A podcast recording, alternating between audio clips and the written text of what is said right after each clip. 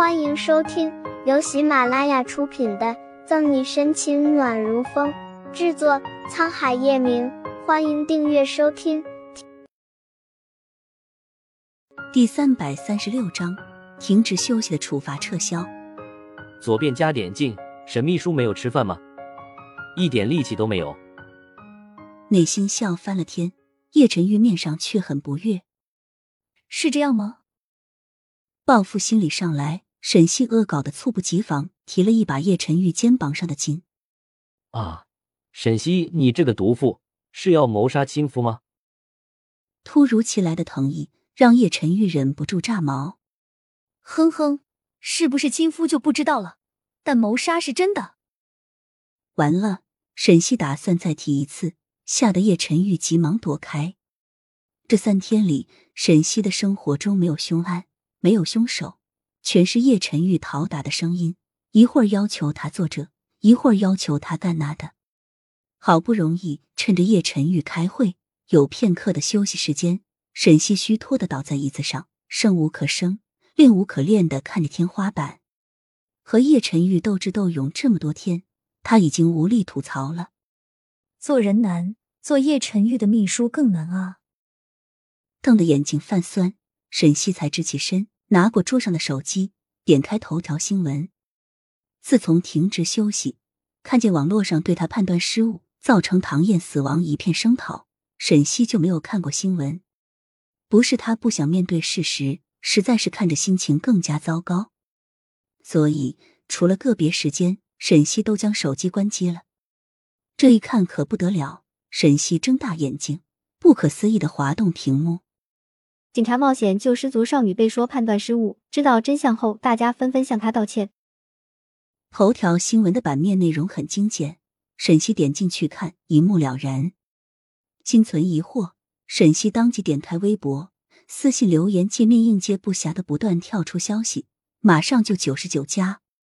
憨豆先生，对不起，沈队长，之前因为唐燕的事对你言辞多有不当，现在真相大白，还请你海涵。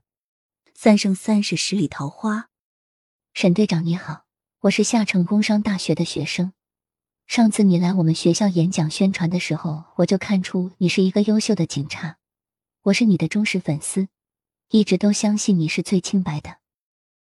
早听新闻，沈队长，我是早听新闻的主编丽萨，特地为此次营救网恋少女千里奔现事件向你道歉。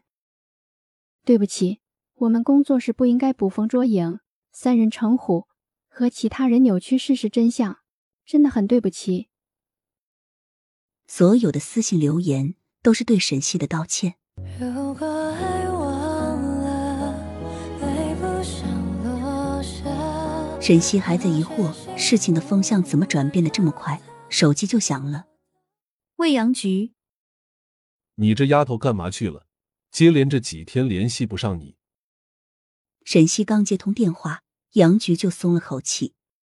三天以上联系不上沈西，虽然知道有叶晨玉在出不了什么事，但杨局还是控制不住的担心，害怕五年前的事再次发生。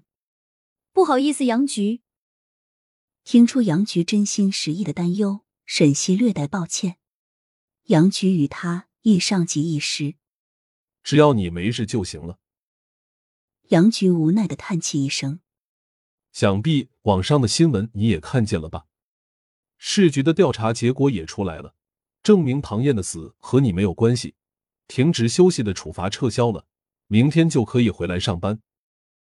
是杨局。沈西欣然答应。